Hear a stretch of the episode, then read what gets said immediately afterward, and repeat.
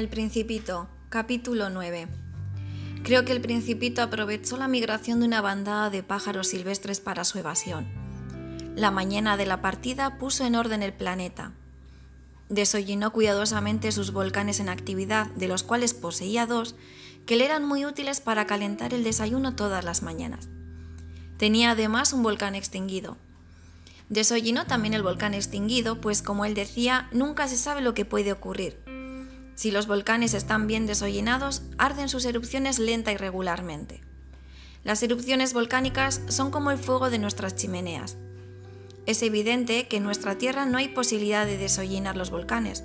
Los hombres somos demasiado pequeños, por eso nos dan tantos disgustos. El principito arrancó también con un poco de melancolía los últimos brotes de baobabs. Creía que no iba a volver nunca, pero todos aquellos trabajos le parecieron aquella mañana extremadamente dulces.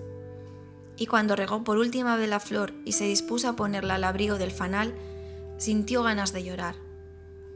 Adiós, le dijo a la flor. Esta no respondió. Adiós, repitió el principito. La flor tosió, pero no porque estuviera resfriada. He sido una tonta, le dijo al fin la flor. Perdóname, procura ser feliz. Se sorprendió por la ausencia de reproches y quedó desconcertado con el fanal en el aire, no comprendiendo esta tranquila mansedumbre.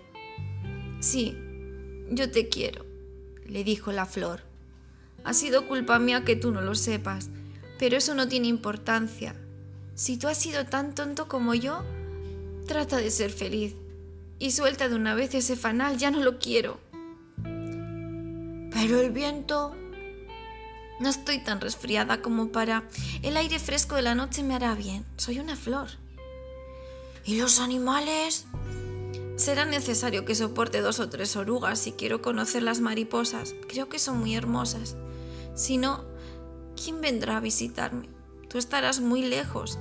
En cuanto a las fieras, no las temo. Yo tengo mis garras. Y le mostraba ingenuamente sus cuatro espinas. Luego añadió, y no prolongues más tu despedida, puesto que ya has decidido partir, vete de una vez. La flor no quería que la viese llorar, era tan orgullosa.